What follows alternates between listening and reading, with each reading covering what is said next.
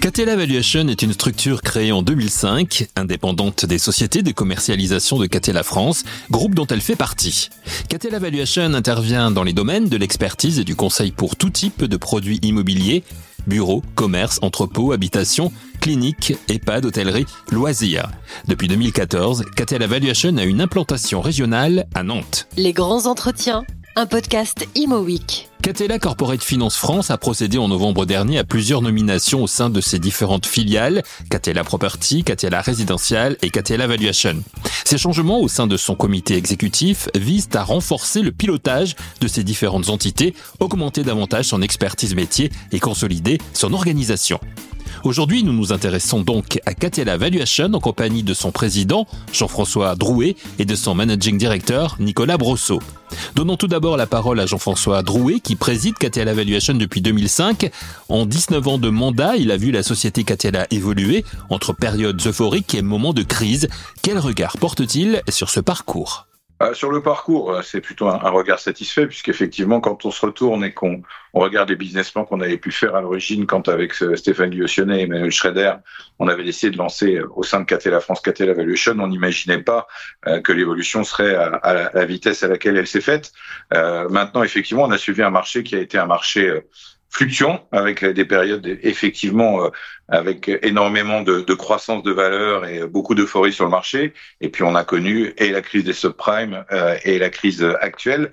Euh, nous, on est un thermomètre du marché, donc effectivement, on est beaucoup moins soumis aux fluctuations de marché que peuvent l'être nos amis brokers, qui eux sont très liés au volume des transactions et euh, à l'appétit que peuvent avoir les investisseurs pour le marché. Nous, on est là pour traduire ce marché en chiffres ça a changé notre façon de travailler par, par certains moments où des cas on a on accompagnait une croissance et il y a des cas où malheureusement on accompagnait une baisse des valeurs. Euh, mais c'est vrai que pour la société, si on parle de Cater Evaluation, on a poursuivi notre progression, quels que soient les, euh, les soubresauts de marché. Et c'est vrai que depuis 2005, on a été en, en perpétuelle progression, euh, quel que soit le, marché sur lequel on travaillait. J'aime bien la notion de thermomètre, hein, qui en dit long quand même hein, sur, euh, sur l'état du marché aussi. Ah bah c'est quelque chose qu'on connaît, si on peut parler d'anecdotes. Dans le marché actuel, il nous arrive d'avoir quelques jeunes euh, mandants, ou plutôt clients, puisqu'on ne doit pas dire mandants pour les experts, euh, qui euh, ont l'impression que leur expert est mauvais et changent d'expert en disant mon expert m'a donné une mauvaise valeur de mes actifs.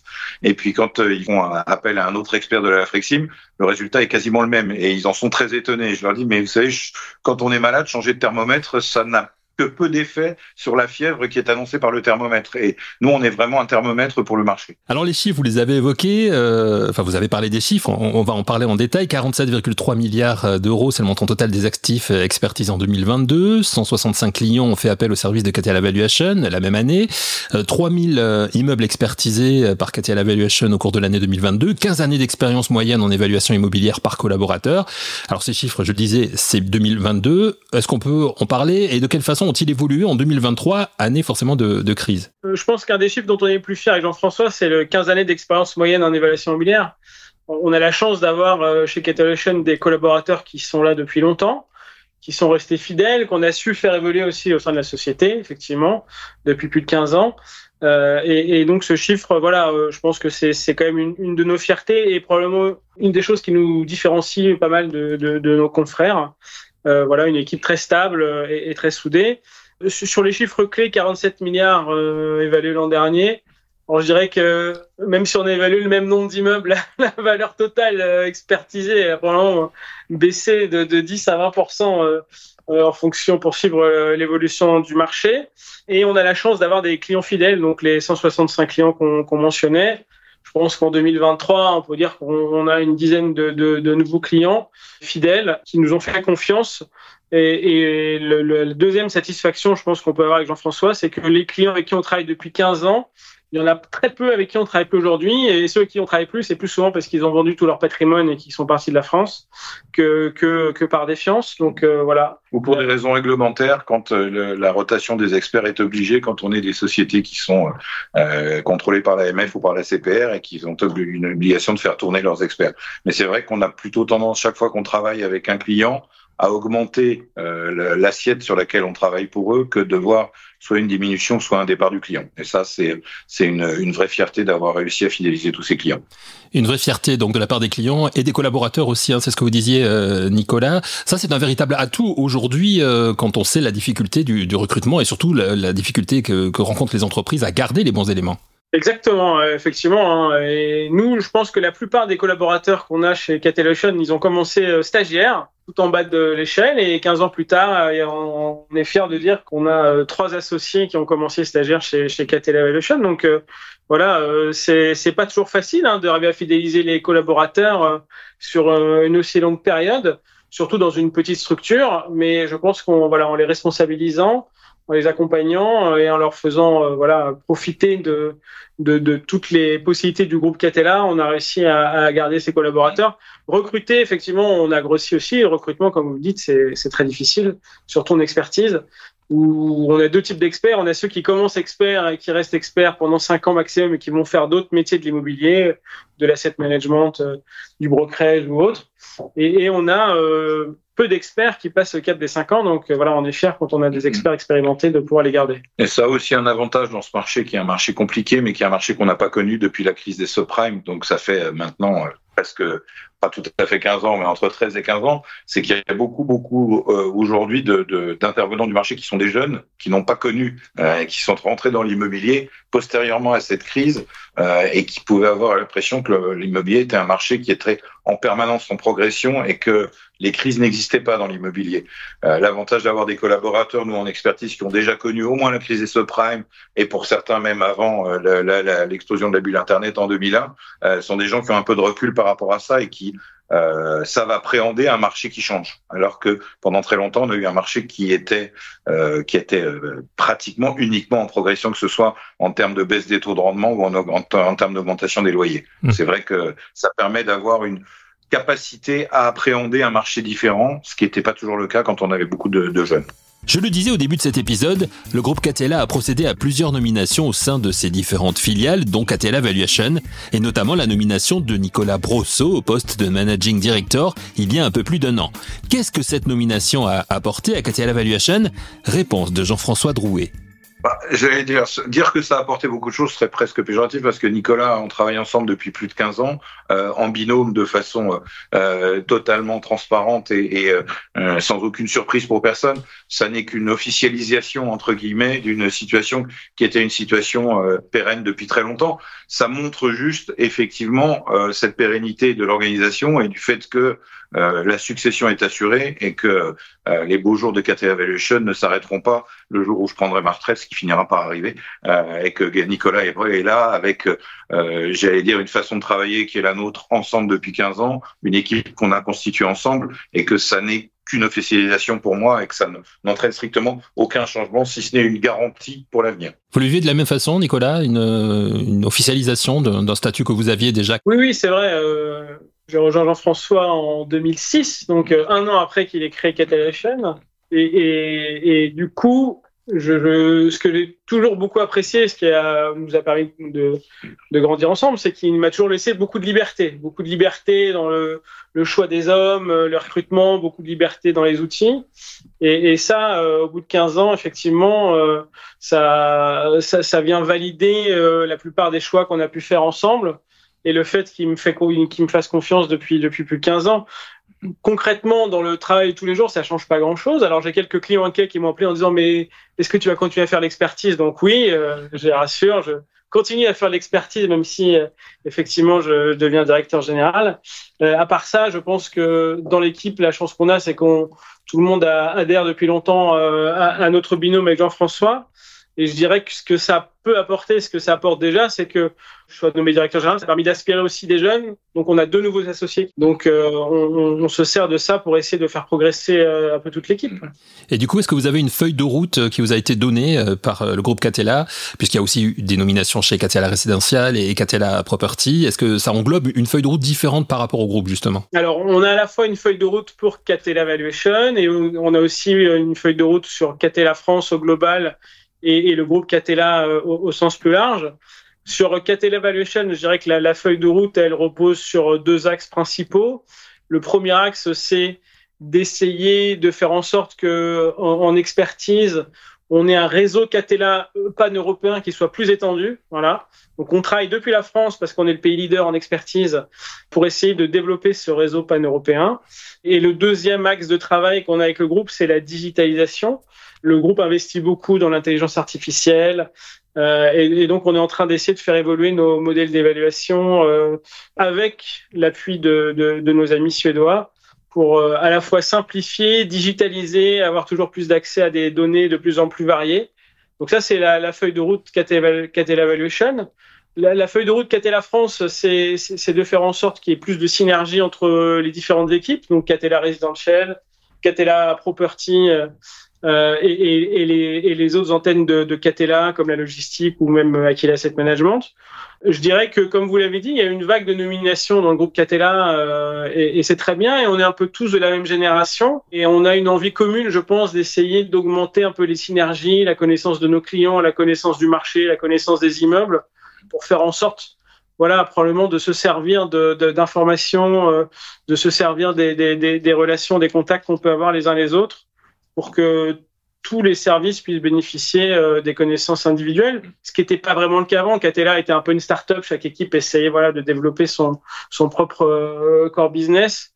Aujourd'hui, qu'on est plus établi et qu'on a le temps de se poser et de réfléchir ensemble, voilà, je, pense que c'est une volonté assez commune. Mais de toute façon, c'est euh, très bien qu'il y ait cette euh, new gen fait qui prenne le pouvoir au, euh, au sein de Catella.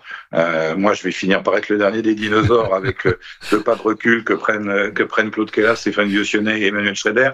Euh, mais c'est vrai qu'aujourd'hui, c'est cette nouvelle équipe et dont Nicolas fait partie en plein, même si effectivement je suis encore là. c'est lui qui, qui travaille dans la, la, le, nouveau groupe de réflexion qui a été qui a été mis en place. Moi, il y a juste une chose que je, dont je voulais souligner, c'est qu'effectivement on travaille sur tout ce qui est digitalisé mais ça ne veut pas dire qu'on va remplacer les experts par des machines. C'est la tendance avec les automated valuation models. Moi, je suis, euh, j'ai la chance par ailleurs d'être vice-président de Tegova et on travaille beaucoup, qui est une association d'experts immobiliers. Euh, le, le, but du jeu, c'est que tout ce qui est euh, digitalisation et intelligence artificielle soit au service des experts mais qu'on soit pas là pour remplacer les experts par des machines, parce que le, le l'appréhension euh, d'un expert sur une visite, sur une, une, discussion avec un client, avec un locataire, sera jamais remplacé par une machine aujourd'hui. On aura euh, les, les, nuances qu'il faut introduire dans une dans une prise prise en compte de tous ces paramètres pour faire une évaluation. Euh, ce sera très difficile alors un jour, l'intelligence artificielle remplacera peut-être tout. Mais aujourd'hui, nous, on considère vraiment que c'est au service de l'expert que doivent être mis tous ces nouveaux outils et pas pour remplacer les experts. Newgen et dinosaure donc pour reprendre l'expression utilisée par Jean-François Drouet, désormais donc au sein du comité exécutif du groupe Catella France. Entrons dans le détail du marché qui, on le sait, est en crise. Entrons dans le détail des différents secteurs couverts par Catella Valuation, bureaux, commerce, entrepôts, habitation, clinique, EHPAD, hôtellerie, loisirs. Vraie crise pour les bureaux et commerces, la logistique a-t-elle, comme on le dit, le vent en poupe, les secteurs médical et hôtelier et des loisirs se portent comment?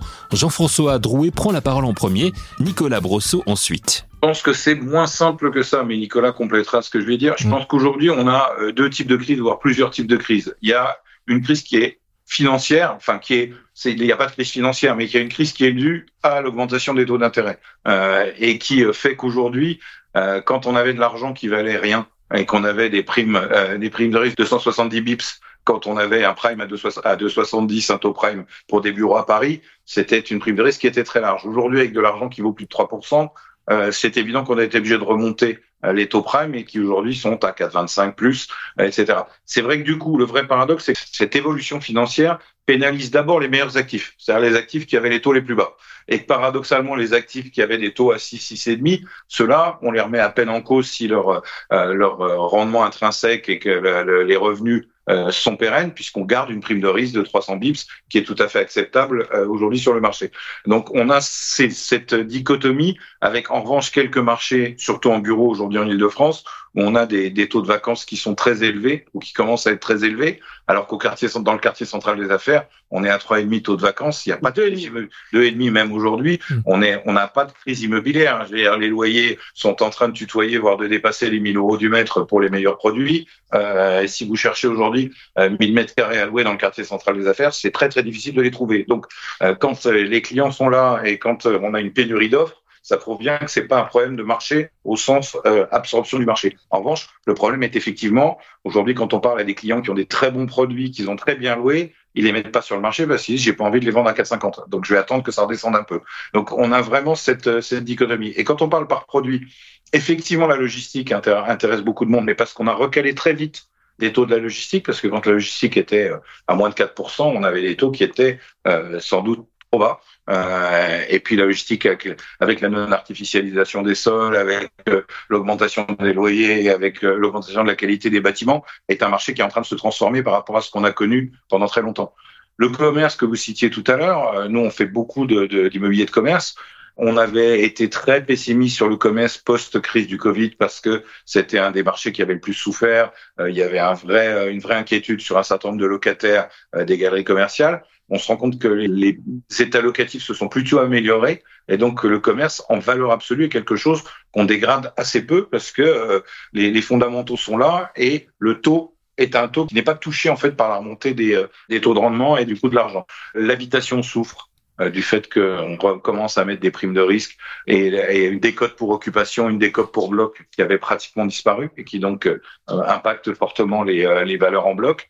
Et la santé euh, et l'hôtellerie se portent plutôt bien. Alors même s'il y a une dégradation du fait toujours de cette remontée des taux qui oblige à remonter les taux prime, euh, mais en, en, termes d'appétit et en termes de taux, on pense que ça reste des produits qui sont des produits d'appel pour les investisseurs quand le marché prendra un peu de, de dynamisme. Oui, je suis assez d'accord. Effectivement, les bureaux, nous, en, évaluation, hein, on a aujourd'hui des, des, des baisses de valeur très importante, notamment, comme disait Jean-François, dans les marchés où, le locatif ne suit pas, donc euh, première périphérie nord, euh, des marchés de péridéfense, euh, où il y a des taux de vacances très élevés. Évidemment, les investisseurs, vu que le marché locatif est très dégradé, ne s'intéressent pas ou plus à ces actifs. Et, du coup, les quelques transactions qu'on a se font sur la base de taux de rendement extrêmement relevés par rapport à ce qu'on pouvait avoir il y, a, il y a, deux ans. Sur le commerce, effectivement, euh, la remontée des taux est moins spectaculaire. On est plus dans l'ordre de, de 100 points de base. On l'a vu les dernières externalisations qu'il y a eu de portefeuilles euh, commerciaux, les portefeuilles BM, euh, Decathlon.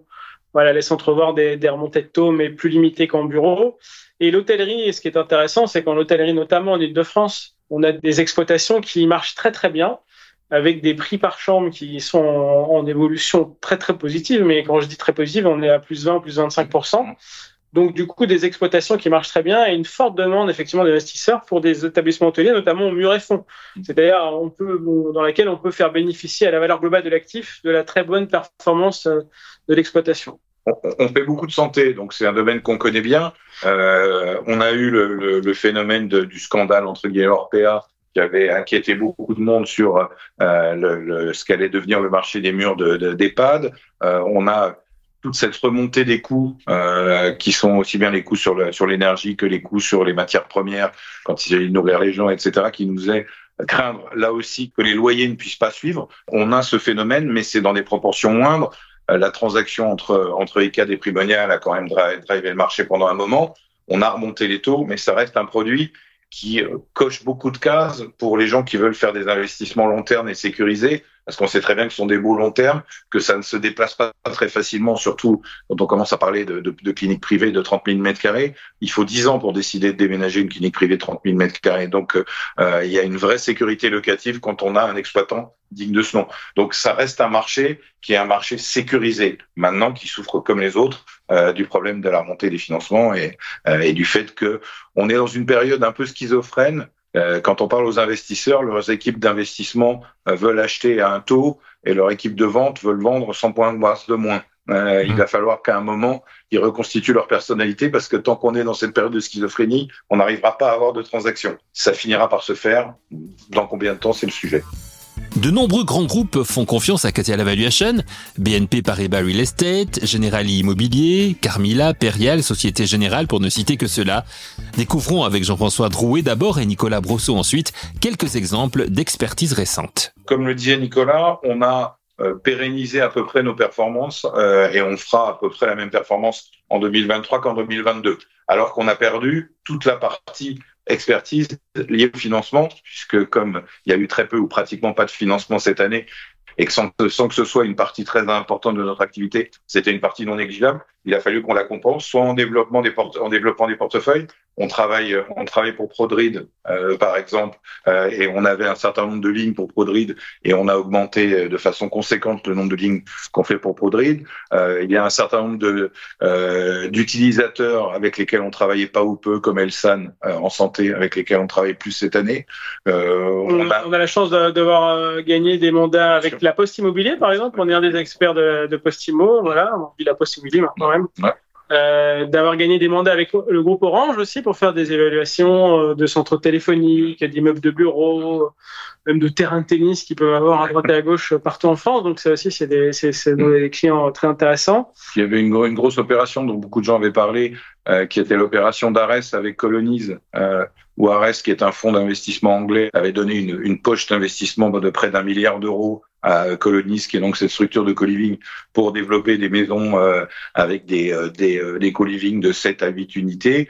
Et Arès nous a demandé d'être l'expert des investissements qu'ils vont faire en France et, et en Belgique aujourd'hui, je crois. Donc, effectivement, c'est des nouveaux marchés, c'est des nouveaux concepts, hein, parce que le co-living, là aussi, c'est un marché sur lequel on a assez peu de références il faudra qu'on bâtisse un référentiel de taux, un référentiel de, de, de niveau locatif, etc. Mais on continue donc à se développer et à trouver et de nouveaux clients et de nouveaux marchés. Euh, et ce qui est pas illogique par rapport à notre passé, puisque comme on le disait, ça fait 18 ans maintenant que tous les ans, on progresse avec des nouveaux clients.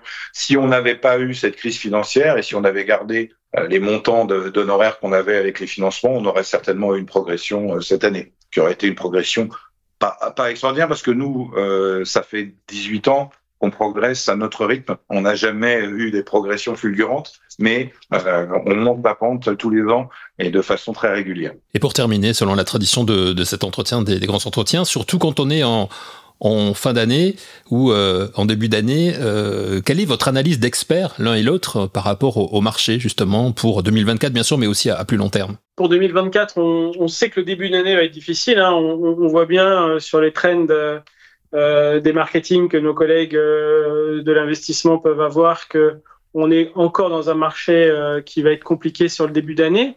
On, a quand même quelques signes un peu encourageants. On a les, récentes baisses des taux de swap, des taux de crédit annoncés, qui laissent entrevoir que le coût de l'argent va probablement être un petit peu plus abordable en 2024.